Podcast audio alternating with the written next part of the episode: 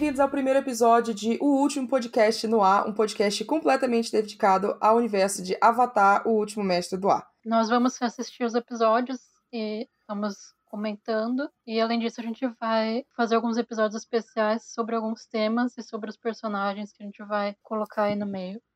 Antes de começar, a gente quer se apresentar. Meu nome é Bruna Miranda, eu sou criadora de conteúdo há sete anos. Eu também sou tradutora freelancer e eu acho que a primeira vez que eu assisti Avatar foi em 2011. Uma amiga minha que era muito fã falou: você precisa assistir esse desenho, ele é incrível. Eu, ai, nossa, mas desenho, de novo, sabe? Eu tô fingindo que eu sou muito mais velha do que eu sou realmente. e aí eu assisti os primeiros dois episódios e eu fiquei: meu Deus, esse é o melhor desenho já feito.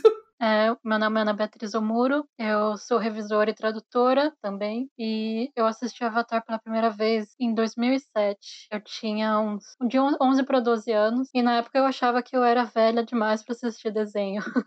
Ai, que bom! E eu, eu com 18, 19, fingindo. Pois é, então, estamos aqui hoje, eu com 24 anos, fazendo um podcast sobre desenho. E ainda apaixonada. Não é só só um desenho, era o melhor desenho. Sim, sim, o melhor desenho. Tem esse detalhe. Sim, desde aquela época eu já, já amava. Não tem como não amar de primeira, né, gente? É impressionante. Sim. Então aqui a gente vai assistir a série inteira e a cada 15 dias a gente vai comentar dois episódios. Para quem já conhece esse universo sabe que tem a lenda de Korra, enfim, mas a gente vai começar com o arco do Aang, que é o principal, que ficou mais famoso. E entre os episódios, como a Bia falou, a gente vai ter alguns especiais aí com alguns temas e com alguns convidados aqui que também são apaixonados por Avatar. No episódio de hoje a gente vai comentar os episódios 1 e 2 da primeira temporada, que é o Garoto no Iceberg e o Retorno do Avatar, ou o Avatar Retorna. Eu não sei, porque o Netflix só deixa o, nome do, do episódio em inglês, então eu não sei como é que chama. Mas são esses dois primeiros episódios, então se você ainda não assistiu, fica atento para spoilers aqui, mas em defesa já faz o que? 15 anos que esse desenho passou, então eu acho que spoiler não vale aqui, mas tudo bem. Me conta como é que foi reassistir Avatar, esses primeiros episódios, porque eu reassistindo e eu fiquei, nossa, eu esqueci que isso acontecia logo no começo. E eu esqueci que cortava nessa parte, assim. Eu percebi que fazia tempo que eu não reassistia tudo. Então, na verdade, eu já reassisti várias vezes. Mas... Sim, é, não, também. Mas principalmente o, o livro 1 é o que eu menos lembro. Então eu sempre fico, não surpresa, mas assim, espantada, né? De relembrar as coisas. Foi o que você falou, né? Não lembrava que acontecia assim, não lembrava que acontecia tão cedo. Uma coisa que eu tô reassistindo também, assim, eu tô reassistindo pra cá pro podcast, e eu tô reassistindo com alguns amigos também, que tem uma amiga nossa que tá assistindo pela primeira vez. Eu nunca tinha assistido Avatar. E é muito legal ver as reações dela se apaixonando pela série. Eu reparei uma coisa que. Agora a gente tá na segunda temporada, né? E aí eu reparei nesses primeiros episódios, meu Deus, eles são muito babies. Sim, sim. Isso a gente sempre eles pensa. Eles são muito crianças, Principalmente o Eng. É, eu tenho muito na minha cabeça que, tipo, ah, ele tem 12 anos, a Katara tem, tipo, 14, o Sokka tem 15, o Zuko tem 16, enfim. Mas ainda assim, nesses primeiros episódios, eles são muito crianças. E eles ainda não passaram por tudo aquilo que a gente sabe que eles vão passar, é. então eles são muito inocentes, assim, ainda tem essa inocência ainda. Principalmente o Eng, que ele não sabe da guerra, ele não sabe o que tá acontecendo, então ele, ele ainda tem um espírito, assim, muito, muito inocente de só pensar em se divertir a primeira frase que ele fala, né? Tipo, você vai escorregar com pinguins comigo? Prioridades. é muito difícil os nomes dos bichos em português, que eu não lembro quando a última vez que eu assisti Avatar em português. Mas é pinguim foca, porque todos os, os animais do universo de Avatar são, são metade, metade alguma coisa. É. Menos o urso. Sim. Mas pior que tem, tem uns outros animais que são. Tipo, assistindo o livro 2 esses dias, eu reparei que tem um, um, episódio que aparece um cachorro. Um cachorro normal. Nossa! Que difícil! Sim. Mas, tipo, bem no fundo, assim, no cenário. Não, eles nem percebem. E tem um gatinho também no episódio. Enfim, ele vai aparecer aí, Duro. Bom, a gente tá falando pra frente, assim, deixa eu voltar, porque é isso. É. Avatar, depois que você assiste tudo, a gente fica querendo vir muito, assim, mas uma coisa que eu queria muito comentar, e como é diferente, né? Assim, a primeira vez que eu, que eu reassisti Avatar, e outras vezes eu já reassisti alguns episódios e tal, mas eu não lembro a última vez que eu sentei e assisti tudo. Então vai ser uma baita de uma experiência nova para mim reassistir tudo aqui acompanhando com um podcast, mas eu nunca tinha me tocado o quanto me deixa feliz que a Katara e o Sokka são basicamente uma representação de povo, de povos nativos. É bem inspirado no povo Inuit do Canadá. É isso mesmo.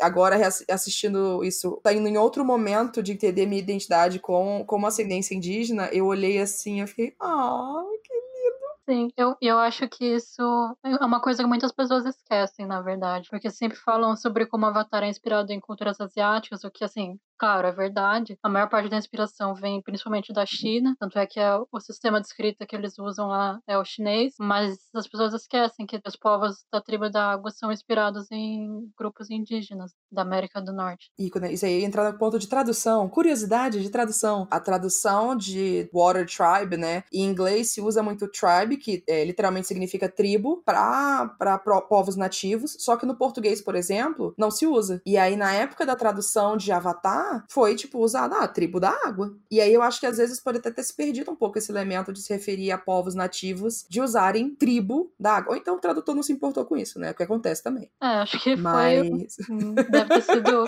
não, às vezes não é nem por maldade, mas por ignorância mesmo. De, de que não, isso total. não é.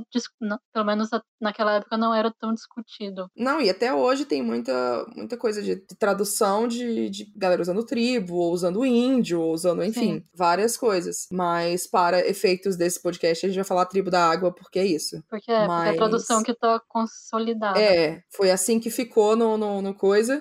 Eu, eu, prometo que ao longo dos episódios eu vou pensar em outro nome pra tribo da água, para ver se a gente consegue mudar isso daí. Porque é, povo até... da água eu acho meio sereia. É. é. eu acho que é até bom pensar, porque pensando no live action da Netflix que vai vir, talvez fique essa. levantando essa discussão para que o tradutor responsável já fique de olho nisso. Nossa, seria tudo para mim se eles mudarem essa tradução. Tudo para mim. Mas vamos voltar então, vamos voltar pro episódio. Tá decidido então que os pinguins são a coisa mais fofa que existe na face Sim. da Terra, né? Tá bom. É pior que é difícil decidir o animal mais fofo de Avatar, né? Tem muitos. Nossa, sim. Uma coisa que eu não lembrava muito desse episódio é o quanto que ele é curtinho. Eu acho que é um primeiro episódio bem sólido. No começo do episódio tem toda aquela coisa da história, a voz da Katara contando a história da, da guerra dos anos e tudo mais, e os povos, enfim. É uma ótima introdução. Eu acho que eles conseguem colocar muita informação ali sobre aquele mundo para um primeiro episódio. É, de um jeito que não é pesado, né? É bem fácil, assim, deles uhum. colocarem isso, porque você tem a introdução antes, e aí, tipo, o Eng sai do gelo e aí fica, ué, o que, que tá acontecendo? Então é natural que eles expliquem para ele uhum. que ele tava dormindo há 100 anos e tem tudo isso acontecendo. Mas eu não lembrava que ele acabava, tipo, antes de acontecer coisas muito climáticas, assim, antes mesmo deles saberem que ele é o Avatar. Esses dois episódios eles estrearam juntos, né? Foi um, se não me engano, foi um especial. São episódios muito curtinhos, assim, em geral. Por isso também que a gente tá fazendo, né, dois episódios por episódio. Dois episódios por episódio é ótimo. Dois episódios de Avatar por episódio de podcast, porque eles são muito curtinhos então é muito fácil comentar tudo, assim. É porque faz um tempo que eu assisti o, o primeiro episódio. Mas acho que uma coisa que, que eu assisti é sempre muito. É divertido de assistir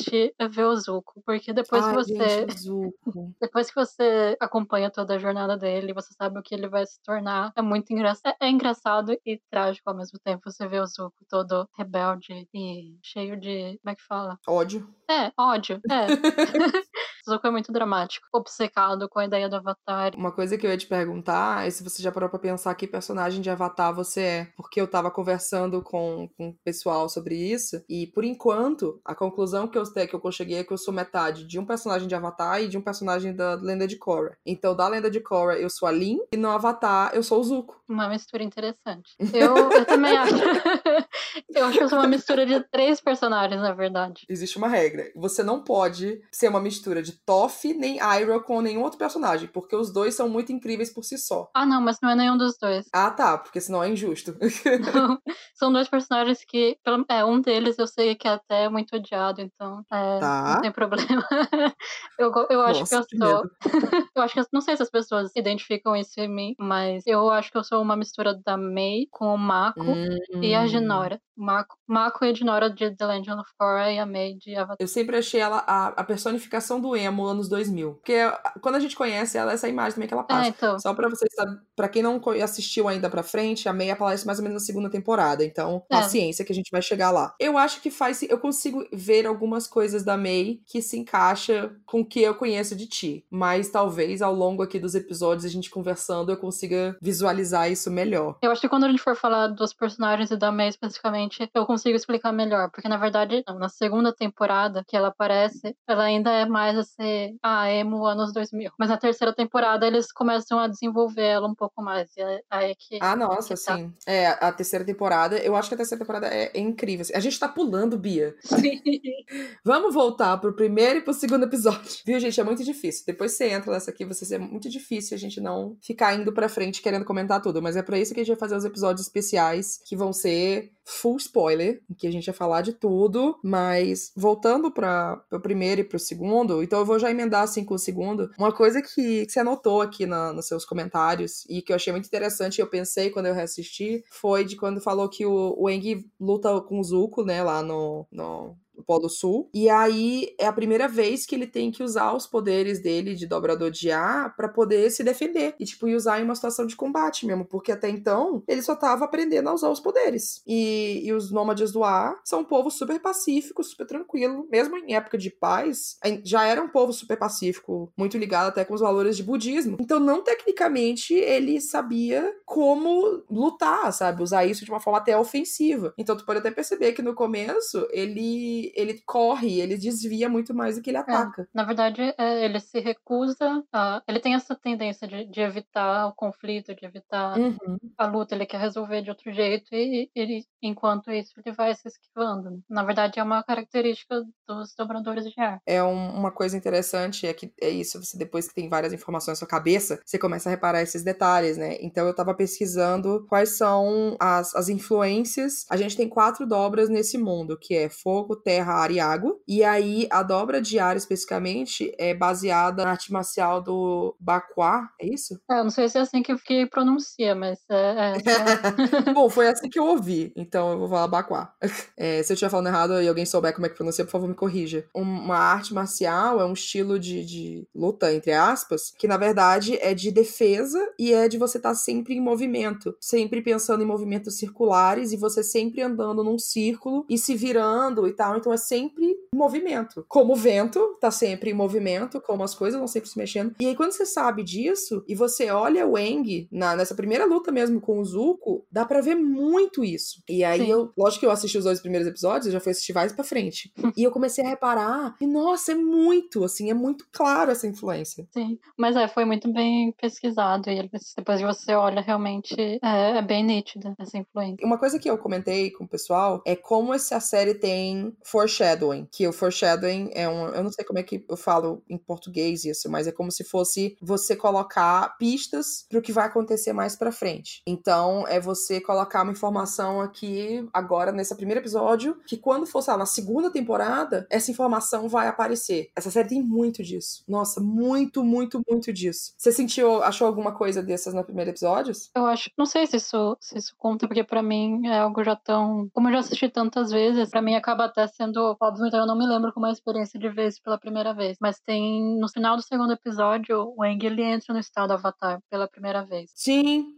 Ele, inclusive, ele é, tá. e a gente nem sabe o que é isso. Sim, ele tá, ele, ele cai na água meio que desacordado. Ele abre os olhos e os olhos dele estão brilhando e ele sai da, da água. Como é que fala? Forma, ele forma um, um turbilhão. um- Redemoinho. sei. É, um talvez. redemoinho. É que o redemoinho geralmente é pra baixo, né? Mas aí Sim. se- não sei se o redemoinho pra cima vale também, mas vamos dizer que vale, porque É. na natureza geralmente a água não vai subindo. Não, E esse é um dos meus movimentos preferidos de, de dobra de água. Aliás, a dobra de água eu acho que é o meu elemento favorito. E eu, eu adoro quando o Eng ou a Korra usam esse movimento. Mas, enfim. O estado Avatar, a gente não sabe nada sobre, esse, sobre o estado Avatar ainda nesse episódio. Inclusive, o primeiro episódio da segunda temporada é sobre ele. Na verdade, eu acho que o Eng é que, nesse caso, ele entra no estado avatar consciente, né? Mas, por exemplo, quando ele é acordado no iceberg, ele acorda em estado avatar, né? Porque os É, olhos sim. dele brilham e os. Tudo brilha, e aí que ele sai do, do estado avatar. Mas até aí a gente já tá tão entretido com outras coisas que a gente nem lembra desse primeiro momento. É. Realmente, eu acho que é um- é um bom ponto isso daí. E, na verdade, nesse, nesse episódio, ele não entra no estado Avatar conscientemente. É, é inconsciente. No segundo episódio também é inconsciente. É, ele, ele cai na água Sim, meio tá desmaiado, é verdade. Desacordado e é, é um mecanismo de defesa, assim. Nossa, é verdade, é verdade, é verdade. Mais interessante ainda. Né, E Sim. também é o primeiro momento em que a gente vê ele fazendo a dobra da água, né? Como você falou. É. Até então, a, a Katara queria que ele ensinasse ela a dobrar água, tecnicamente. O que é estranho, Mas- porque ela não sabe que ele é o Avatar ainda. É, Então eu não sei. é, eu acho que. Eu acho que talvez tenha sido uma coisa meio assim, ela era a única, ela é a única dobradora de água do povo dela, e aí ela não sabe nada sobre dobrar nada, sobre nenhuma dobra de nenhum elemento. Ah, é, eu acho que ela até fala que é a primeira vez que ela conhece um outro dobrador. Sim. Tipo, de E qualquer aí eu achei que coisa. talvez ela Então, fique. Então talvez ela não saiba dessa, dessa essa diferença tanto de, de movimentos, de posições, de estilos, é, e que, sei lá, o dobrador pode ensinar outro dobrador alguma coisa, né? é, Porque. alguns, pelo menos uns princípios básicos, porque realmente Uhum. ela não tem, até pelo que a gente vê, ela não tem muito, muito conhecimento sobre o que é dobra, porque ela não tem nenhuma outra referência de dobrador, e mesmo o Sokka, ele até se refere à, à dobra como mágica, então dá pra ver que eles, eles não têm mesmo muita noção do que é e de como funciona. É, então faz sentido. É, eu pensei que foi nessa linha, e essa coisa do, do Sokka chamar de mágica e tal, pra mim o Sokka é uma. É um personagem que eu quero muito falar mais pra frente também, porque pra mim ele é um personagem incrível, que ao longo da série tem um baita do desenvolvimento. Nossa, o Sokka é tudo, assim. Eu acho que é um personagem que, que nem o Zuko, assim, a gente tem vários sentimentos com relação a ele. Muito bons, muito ruins, e eles vão mudando e a gente fica, meu Deus, eu não sei mais como que eu me sinto. Mas eu acho incrível, assim, nesse primeiro episódio, eu reparei, meu Deus, como ele é um porre. Ah, então era isso que eu ia perguntar, se você, o que você achou dele quando você assistiu pela primeira vez. É, Então, a primeira vez que eu assisti, eu não lembro. eu, sinceramente, eu não lembro como que eu me senti a primeira vez. Mas eu acho que, no eh, pela impressão que eu tenho, assim, no fundo do meu coração, é que eu achava que ele era muito bobão, assim. Eu sempre achei ele Uhum. muito bobão e muito. Ah, ele tá ajudando aqui porque é sorte, né? Porque afinal, ele não é dobrador. então é bem, bem perigoso essa- esse pensamento de tipo, só dobradores que são legais. Sim. Mas, nossa, e aí é isso. Eu acho que na, na segunda temporada em diante, o arco dele começa a melhorar muito. Eu não sei se na segunda temporada ele já tava com um orçamento maior e conseguiram brincar mais e fazer mais coisa e contar mais história e ter mais pessoas envolvidas no projeto. Porque é isso, às vezes a gente fica, ah, a primeira temporada é ruim, mas depois melhora. E às vezes tá muita coisa envolvida que não é só a parte criativa, né? Às vezes o É. projeto tem que se desenvolver, sabe? Então agora, quando a gente esperando essa, esse live action da Netflix, ele já vai vir assim, com 15 anos desde que o desenho estreou, com toda uma, uma série de conteúdos que foi feito depois, com o universo todo mais Uhum. construído. Então ele vai partir de um- uma base muito mais sólida. É. Então pode ser até que ele brinque mais com essas personalidades do- dos personagens, assim, não sei o quanto que vai ser fiel, né? Por enquanto não tem muita informação. Mas estamos ansi- ansiosos aguardando. Alô, Netflix, tudo bom, querida? É, mas enfim. Mas o Sokka, é... esse primeiro episódio eu acho ele um porre. Porque ele é chato, né? Esse primeiro episódio. Ele é machista. Não, é, então, ele, era isso que eu ele- ia ele é falar. metido. É, Porque então. quando eu assisti, eu era muito nova, não, não me ligava muito nisso. Provavelmente eu achei babaca. Mas assim, Sim. não levei. Não, não, ficaria, não fiquei tão incomodada quanto eu ficaria hoje, eu acho. Se eu assistisse Uhum. pela primeira vez. Se eu assistisse pela primeira vez hoje, eu acho que eu ia ficar. Eu ia pegar um ranço, um leve ranço do Soca. Enfim. Capaz. É, aí depois aos poucos talvez eu mudasse minha opinião com relação a ele, mas na época eu já achei babaca, mas eu não, não liguei muito, provavelmente. Sabe uma coisa que eu, eu veio na minha cabeça assim agora, o clique, a gente falando de. Quando eu tava falando das histórias, na real, nesse começo em que ela conta as histórias. Eu não sei se tu lembra, mas quando ela conta essa primeira história, né, tem mais coisinhas. E parte dessa história fica sendo a, a abertura do desenho. Sim, E aí, logo nesse começo, no primeiro episódio, tem uma hora que ela fala, tipo, ah, mas eu tenho esperança de que um dia o, o Avatar vai voltar e salvar todo mundo. E aí, nessa parte, ele tem aquela coisa da pedra, que é- a câmera vai vindo assim de uma pedra vazia, e sobe pro ar, e aí tem a, a imagem de abertura. Então tá Sim. vazia. E aí, depois, a partir disso, nos outros episódios, tem o Enki lá em pé. É, E aí eu fiquei, ai, que bonitinho! sim. É um detalhe muito pequenininho, mas eu fiquei. Eu, quando eu reparei, eu fiquei. Ah. É que nem quando você assistia Game of Thrones e aí você ficava, peraí, esse, esse, ah, esse espaço aqui não apareceu ainda. O que, que isso quer dizer? Meu, Avatar já fazendo o Game of Thrones antes.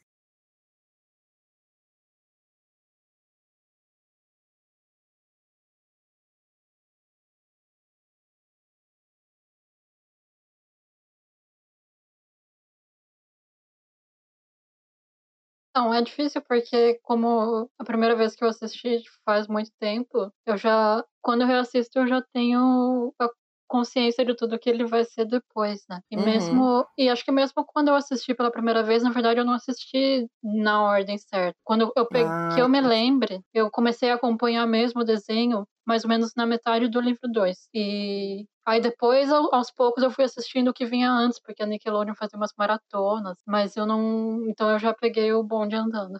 Então, quando eu assisti, eu não assisti acompanhando da TV. Eu assisti depois, né? Era 2011, então já tinha acabado, na real, de passar. E aí, é, acho que essa minha amiga tinha assistido na época, ela começou também no Bonde Andando. Chegou pra mim e falou: Ó, assiste, são três temporadas, tu vai gostar. Então, aí eu assisti bem do comecinho mesmo, assim. Eu fui bem, bem primeiro episódio, segundo episódio, primeira temporada, fui tudinho. Mas na época também eu não me ligava tanto pra entender assim, ah, eu achei babaca, mas eu não sabia explicar por que, que eu achei Uhum. babaca. Por que, que eu gostei disso ou aquilo, eu só me sentia assim. E eu lembrando dessa cena do, do Sokka sendo chato, eu me lembro co- como que eles encontram o Aang, é uma parada muito legal, né? Porque a coisa da dobra, É.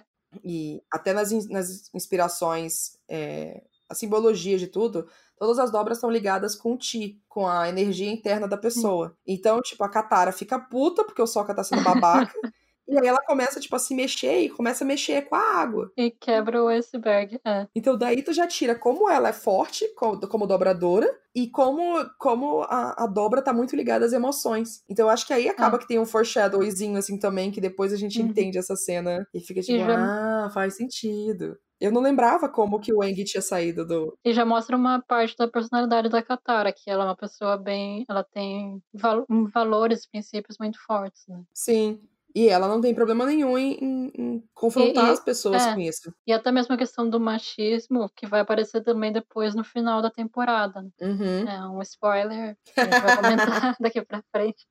Mas desde o começo, a Katara. Mas eu acho que é interessante é, falar sobre essas coisas que vêm pra frente, assim, também, porque eu acho que, não que a gente fale exatamente o que vai acontecer e dar o spoiler, mas, assim, Avatar eu acho que é um desenho que ele acaba que aborda várias questões em vários níveis, e ainda mais porque a gente coloca num contexto não branco, né? Porque a gente tem Sim. a inspiração em povos asiáticos, a inspiração em povos nativos, e aí a gente tem todo o contexto do Soca também, de tipo, é, dessa dinâmica de gêneros dentro de um povo, que às vezes é isso, às vezes é uma dinâmica machista, sabe? O machismo não, não é só branco. E Sim, ele acontece dentro de outros povos. É. Como se não bastasse o racismo. É, A gente tem também.